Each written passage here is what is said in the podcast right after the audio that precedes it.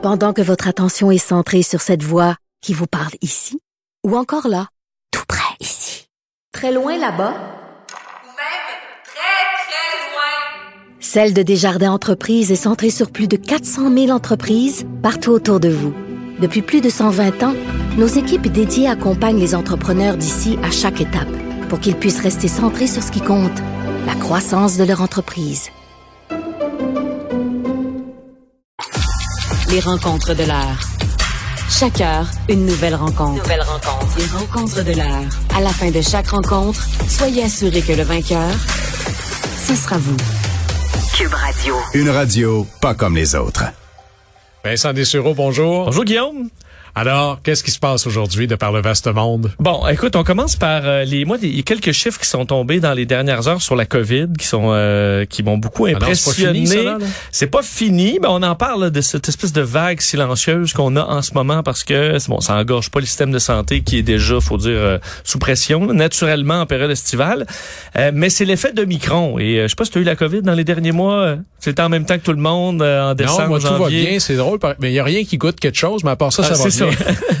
mais tu l'as pas eu Omicron, t'as pas eu. Euh... Je, ne crois pas. Ok, bon, parce que moi je fais partie de ceux qui l'ont eu en fin décembre, là, quand tout le monde l'avait, les files d'attente euh, de, de 5 heures pour aller se faire tester au stade olympique. C'est ce qui a mis fin à un moment donné au, au test là, pour Monsieur, Madame tout le monde parce que le système était débordé. Mais dans les derniers mois, selon les nouveaux chiffres publiés dans les dernières heures par le groupe de travail sur l'immunité face à la COVID-19, euh, c'est un, on utilisé le terme tsunami là, de, de cas que Omicron a amené au Canada. On dit que dans les cinq mois, d'après l'arrivée d'Omicron, c'est 17 millions de Canadiens qui ont eu euh, la millions, COVID. Mais là, c'est une personne sur deux, à ben, peu près. Exact. Enfin, on dit là, avant Omicron, donc pendant quand même euh, près de deux ans de pandémie, à peu près un an et demi de pandémie, les anticorps, quand on testait les anticorps pour avoir une proportion de la population qui avait eu la COVID, c'était 7 après Omicron, donc euh, écoute, entre décembre 2021 et mai 2022, là, donc en mai 2022, 45% des Canadiens avaient des anticorps.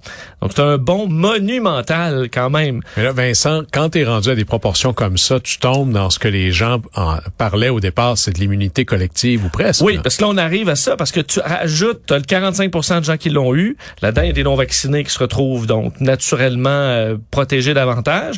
C'est ceux qui sont vaccinés en plus. C'est ceux qui ont été vaccinés, qui ont eu la COVID, qui ont toute la kit, là, comme moi, par exemple. Et euh, ça donne qu'on en moyenne, on a eu à peu près 100 000 euh, infections par jour au pays pendant cette période-là de cinq mois. Je me souviens, on regardait les chiffres en France à un moment donné. Présentement, ils ont à peu près ça 100 000 cas. C'est un pays plus euh, plus populeux. C'est impressionnant de voir qu'on a atteint des chiffres comme ça, que notre système de santé est arrivé à la limite là, de, de, de ce qu'il pouvait faire. Mais on est passé au travers. Ça donne quand même de l'espoir sur le futur, sur la protection face à la prochaine vague qui pourrait arriver à l'automne, particulièrement chez les plus jeunes, ce qui n'est pas la bonne nouvelle, parce que c'est eux qui sont le moins malades. Mais chez les plus jeunes, les moins de 25 ans, 65% avaient des anticorps. Donc, c'est une grande majorité de Canadiens de moins de 25 ans qui ont eu la COVID dans les derniers dans les derniers mois. Donc euh, ceux qui qui voyaient de la COVID partout, ben c'était pas euh, il y avait raison. C'était pas une illusion. Il y en avait vraiment partout. Si tout le monde là, il y a toujours une espèce de baisse avec euh, l'été, période plus chaude l'automne qui s'en vient, on s'attend à une nouvelle vague de vaccination ou là, on considère qu'on est tout correct? On en parle de vaccination pour l'automne. Ça va être intéressant de voir. Moi, c'est une question, je la pose à chaque euh, expert que j'ai dans mon émission. Ils veulent pas s'avancer là-dessus, à savoir est-ce que, parce qu'il y a beaucoup de cas en ce moment encore, euh, tandis que les autres, les, deux derniers étés, ça tombait vraiment mort, la COVID, pendant plusieurs mois. Là, euh, ça circule. Il y en a un peu partout. Est-ce que ça va nous aider à affronter l'automne parce que il y a encore une masse de gens qui vont être avoir été fraîchement contaminés, mais un rythme qui, qui, qui est soutenable par le système de santé. Bon, ils veulent pas s'avancer parce qu'il peut arriver un nouveau variant qui change la donne, ça c'est clair. Mais euh, ça va être intéressant de voir quelle tangente ça va prendre à l'automne. C'est quand même rassurant un peu de voir qu'on est passé à travers un taux d'infection absolument euh, stratosphérique et qu'on est passé au travers. C'est une bonne nouvelle. Là où il y a une moins bonne nouvelle aujourd'hui par rapport à la COVID, Guillaume, c'est l'histoire des vaccins AstraZeneca. Souviens le vaccin qui a eu mauvaise presse parce qu'il y avait dans certains rares cas des caillots sanguins. On a rapidement tassé ce vaccin-là pour miser sur Moderna, Pfizer. Mais le Canada est sur le point de jeter 13 millions, fait presque 14 millions de doses de vaccins AstraZeneca. Euh, et là, on se dit, bah, OK, ben les pays plus pauvres... euh, Mais là, j'imagine qu'on fait pas ça par bon tête. D'abord, ça veut dire qu'on les a payés, première Oui. chose. on les a reçus. On les a reçus, on les a entreposés, puis là, on va les jeter. Mais là, j'imagine, parce que les vaccins, euh, tu mets pas ça dans ta poche d'en arrière, là. Non. C'est-à-dire que ça prend un lieu de conservation. Il doit avoir une durée de vie, un peu Absolument. comme les médicaments. Après Date- ça, il est moins efficace. date de péremption. D'ailleurs, on arrive à cette date-là.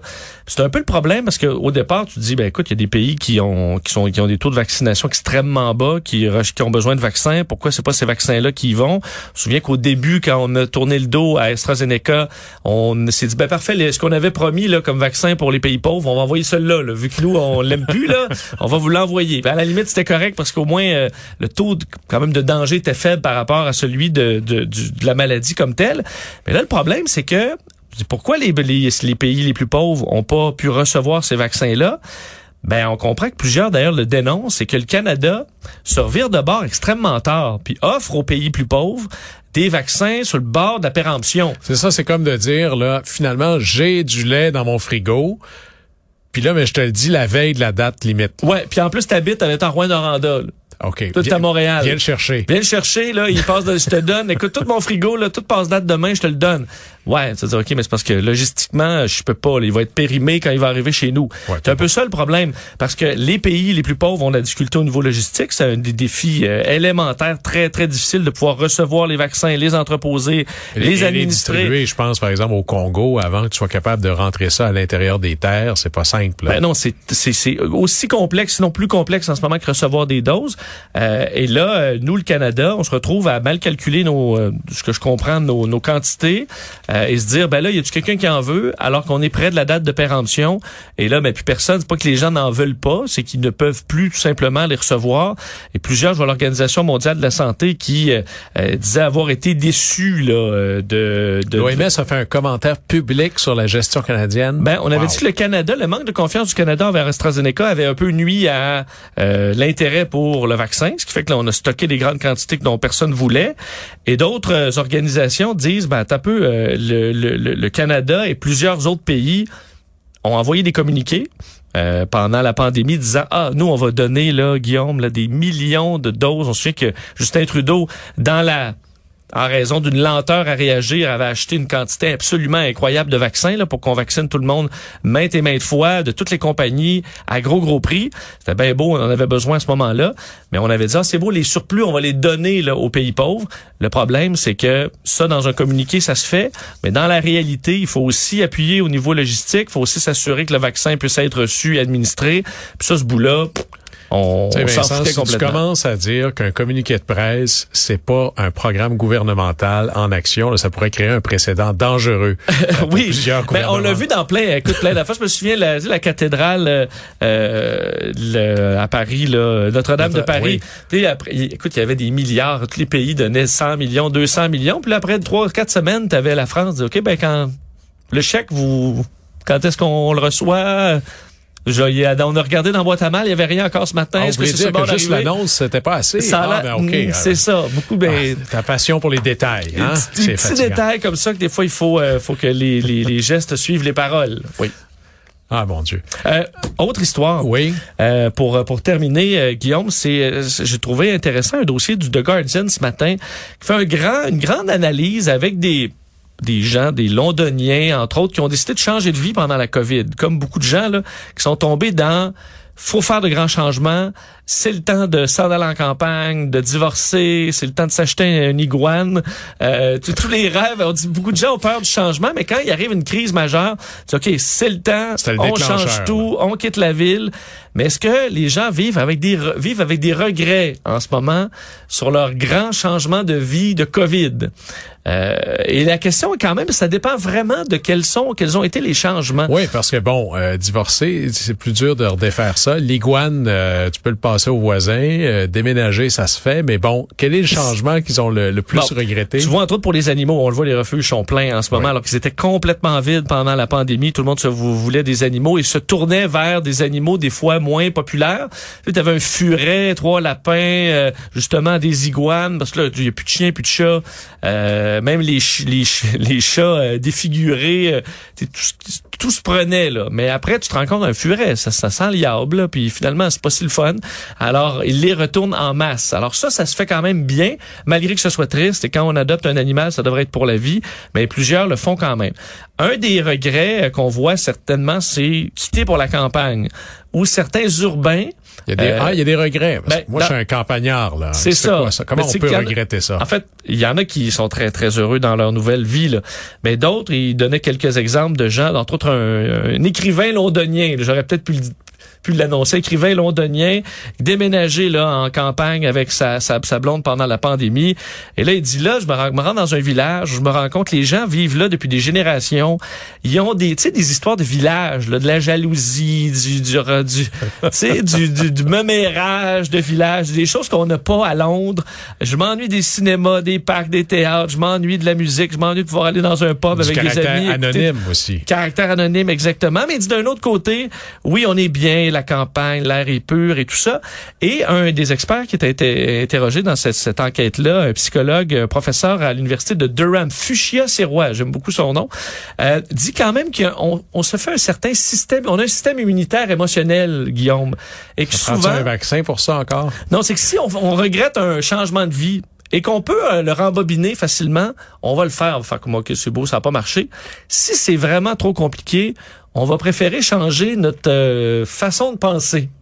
Ah, ça, Alors- c'est intéressant. Au lieu de changer, dis-toi donc que finalement, c'est correct comme ça. Au lieu de dire, ça sent donc bien le purin ici, c'est dégueulasse, tu dis comme, ah, ça, ça c'est bon pour la santé.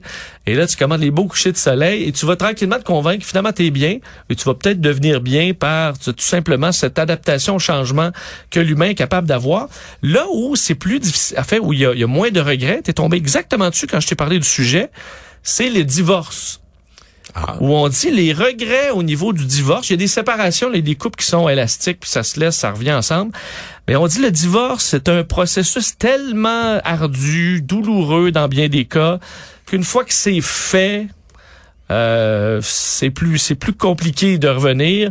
Et les, les, les, avocats entre autres ceux qui s'occupent de, de conflits familiaux de genre disant généralement généralement on dit c'est bon ça va bien. Le regret qu'on a par contre c'est de ne pas l'avoir fait avant. Ça m'a pris la pandémie pour faire ce move là j'étais malheureux. Qu'est-ce que j'aurais pu vivre de plus si j'avais été libre plus tôt?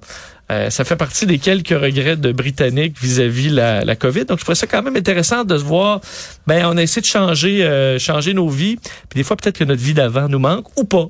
C'est Non, vraiment moi, selon les que, cas. euh, Là, peut-être, je vais être obligé de me poser toutes ces questions-là, mais il y a du bon dans le mariage. Ça te permet d'être à deux pour faire face à des problèmes que t'aurais pas si t'étais resté tout seul. Belle, belle, euh, quelle belle finale. Merci. Vincent. Dessureau, merci beaucoup. À demain. Au plaisir.